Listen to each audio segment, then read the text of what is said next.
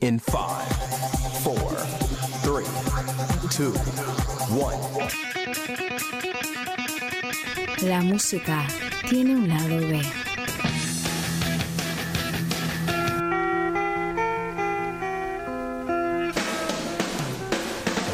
Historias en mono con Mariano Rubino.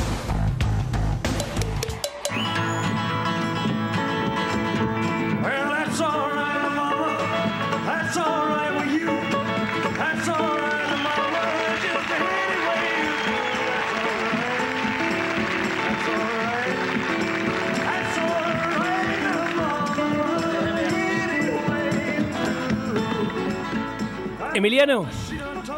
Mono. ¿qué estamos escuchando? Bonanza.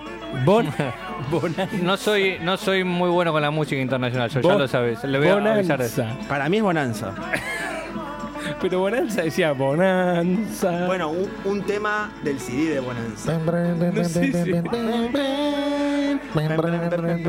Vamos a hablar en esta linda columna de grandes regresos en la historia del rock. Grandes regresos de artistas que por H o por B o por Z, Como Soda Stereo.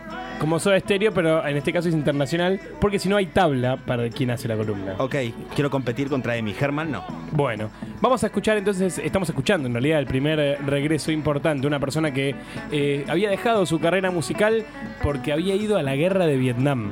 Bob Dylan. No, Bob Dylan, justamente no.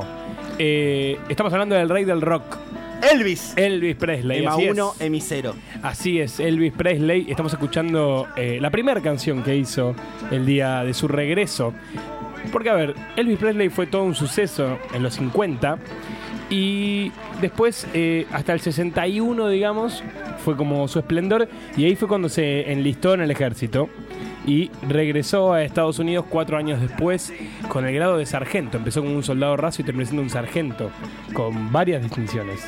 No sabía que. Elvis se cagó a tiros en la guerra. Sí, no se sabe. Hay- eso es para hablar otro día, porque no se sabe si realmente fue a, Qué a- hermoso. a la guerra. Claro, sí. ¿Sabes quién debe saber? Don Ferro, me parece que era No, amigo. no creo, no creo que sepa. El sargento Ferro. Eh, entonces, en los 60, ¿qué dos bandas fueron ícono de los 60?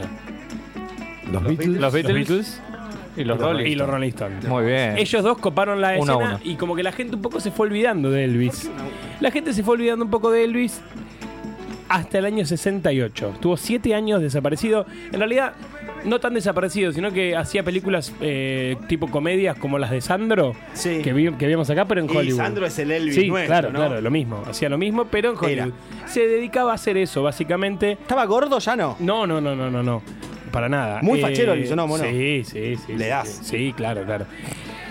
Hasta que en el 68 sucedió esto. NBC armó un, eh, un especial que se llama Comeback Special y Elvis hizo su aparición enfundado en cuero negro. Y la rompió eh, toda. Y la, la rompió toda. Escuchemos otra canción que hizo este mismo día que se llama Trying to Get to You.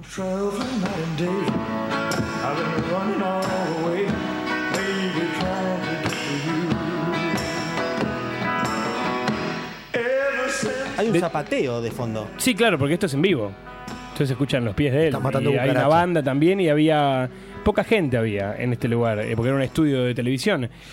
Y bueno, Elvis, como decíamos antes, la rompió, ¿no? Estuvo desinhibido, muy, muy carismático como siempre, eh, vestido de cuero negro, tocando blues, tocando soul, tocando country, gospel, rockabilly, todo lo que él tenía en su haber. Un show que fue un suceso, ¿eh? Y esto reconectó a Elvis con su público y luego de ahí hizo que lanzara quizás uno de sus mejores discos de su carrera, por lo menos para mí, que es From Elvis in Memphis. Eh, deberían esc- escucharlo todos si se dicen amantes del rock. Vamos al segundo regreso porque es uno de los más recientes. Vamos a escuchar la siguiente banda, a ver quién la adivina. Esta es difícil, ¿eh?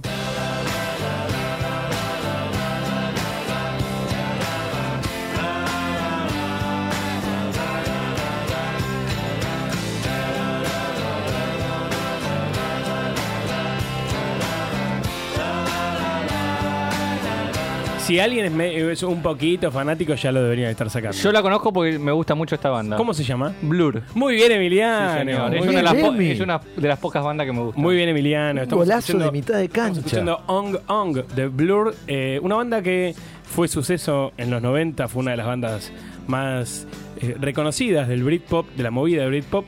Y eh, durante los 90 fue una de las más famosas mundialmente.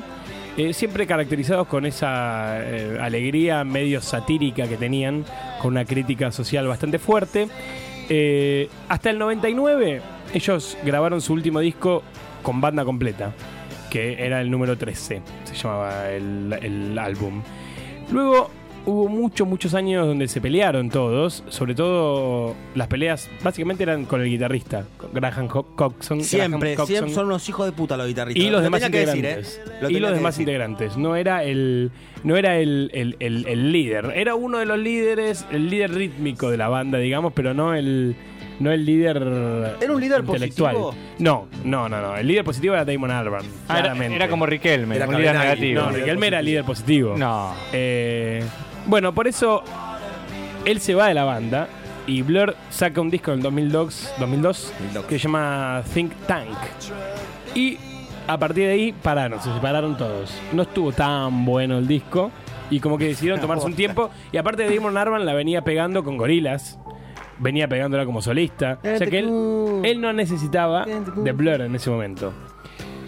Pero bueno, los años fueron pasando y viste como todos los, los años licúan muchos problemas entre la gente, ¿no? Entonces, un día se empezó a hablar de que quizás, quizás se podían volver a reunir. estaban pero quedando sin plata. 2008. General- Damon Albarn no sé si está quedando sin plata porque Damon Albarn es un músico que, o sea, la- con gorilas hizo giras por todo el mundo, no, no necesitaba de, de Blair. Pero por ahí eran sus amigos de la infancia, ¿no? Escuchemos otro tema de este disco que de por sí se llama The Magic Whip. Muy bueno, ¿eh? Damon Albarn en el 2008 declaró, eh, 2002 fue el último disco, 99 fue la última vez que grabaron todos juntos, dijo que era muy probable que la banda se reuniera nuevamente. Y así fue que el sábado 23 de marzo del 2013, cinco años después, eh, Damon Albarn y Graham Coxon interpretaron eh, una versión de Tender, una canción muy conocida de hablar, junto a Noel Gallagher, que eran los rivales. Blur y Oasis eran los rivales en los 90, ¿no? Tocaron ahí, los dos, fue todo muy emotivo. Me da por las pelotas cuando rivales musicales de golpe está todo bien. Pero es que me parece que el- eh, bueno, nos ellos, quiten la ellos- rivalidad. ellos igual, ellos igual se han, se han bardeado públicamente. Está bien, Pero hay bandas pero- que nunca fueron rivales, como por ejemplo los Beatles y los Rolling. Lo hace la gente. Que lo hacía la gente. Eso es otra cosa. Pero digo, cuando hay una rivalidad en Sí, serio. no, no me quiten mi odio, es mi. Odio. Pasa mucho con los raperos y hip hoperos que se Ah, detestan y bueno, de golpe sí, claro. sale un tema, colaboración, los dos Claro. juntos. Esto no se odiaban, viejo. O sea, Bueno. la, la batalla de los colores entre red y green no podían Pero ser eran amigos. Red y green. Bueno, pero no podía, Javito no podía ser En amigo febrero de Che. 2015 se anunció la, por teleconferencia de Facebook. Anunciaron los cuatro Blur Ah, que moderno. volvían a sacar un disco. Y así años. fue como eh, sacaron The Magic Whip, el disco que estamos escuchando en este momento. Ahora estamos escuchando la canción Ghost Ship. Una canción eh, muy linda y un disco que eh, nos hace pensar de que lo mejor de Blur podría estar por llegar. Porque la verdad que el Como disco es muy bueno. El disco es muy bueno y lo- se los ve muy maduros y ellos declararon todo el tiempo que estuvieron muy bien como banda grabando y que no hubo problemas. Así que esperemos que vengan más cosas buenas de Blur porque es una banda que a mí particularmente me encanta. Vamos rápidamente a la que sigue. Una debilidad mía. Beach Boys. Sí, señores. Lo sé porque el mono ya habló de ellos y porque dijo que es una habilidad y yo conozco al mono mejor que vos, Emi.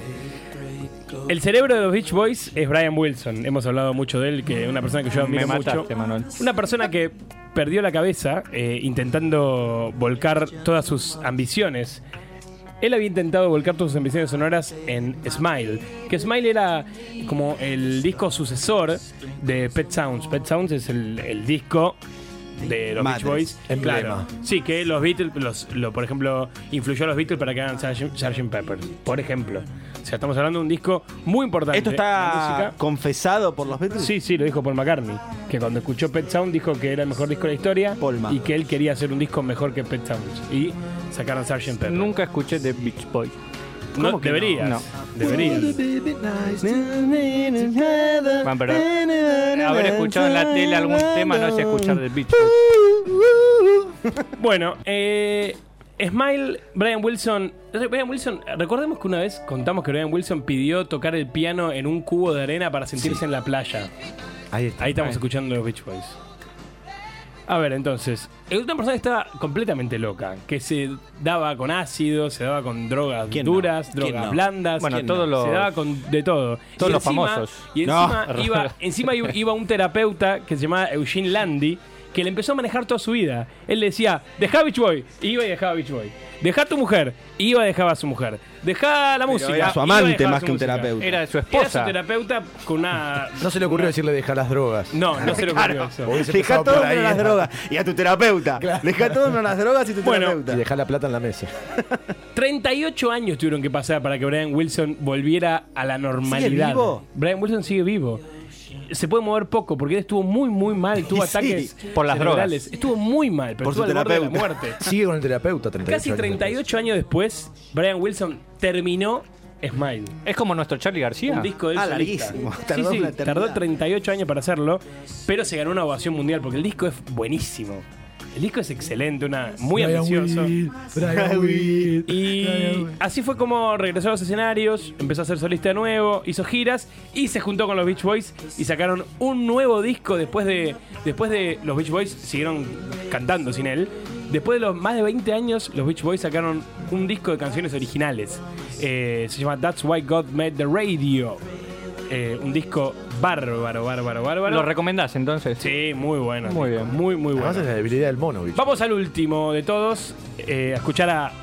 Baby Bowie. Sí. No, vos leíste el guion. Nah. Ni siquiera empezó a sonar el Ni tema. empezó a sonar. Por los acordes. ¿Cómo te pisaste? Por los ¿Cómo te acordes. pisaste? Por los acordes. 2 a 2. Emanuel terminó. Empató sobre la hora el Chango Cárdenas. No lo empató, Emiliano lo leyó del, lo leyó del guion y estamos hablando de, para mí, este sí puedo categorizarlo como el mejor regreso de la historia del rock, sin ninguna duda. Su último álbum de David Bowie había sido en el 2003, Reality se llamaba. Muchos decían que se había retirado, otros decían que estaba muerto, otros decían que estaba gravemente enfermo, porque en 2004 había sufrido un ataque cardíaco. No daba entrevistas, no se sabía nada, nada de la vida de David Bowie, Lo nada. mismo conmigo un año, pero otro día. Hizo un par de colaboraciones con algunos artistas, pero nada más. Hasta que el 8 de enero de 2013, el día de su cumpleaños, número 66, Bowie salió y dijo, saca un disco, se llama The Next Day, y es lo que estamos escuchando. Así, así lo tiró. Saca un Sí, sí. disco. Saca un disco y lo sacó. Si es una pizzería. Buen disco. Escuchemos un tema más y ya nos vamos de esta linda sección. Provolone. David Bowie trabajó con su productor Tony Visconti y varios músicos más. Durante tres años, en secreto, mantuvo tres años la producción de este disco. Un disco fantástico, por donde se lo mire. Un Bowie en estado puro, un Bowie que es, hizo uno de los mejores discos de su carrera al final de su carrera. Eso es algo para destacar en cualquier músico. Por eso es para mí el mejor regreso de todos y merece estar en este podio de grandes regresos de la historia del rock.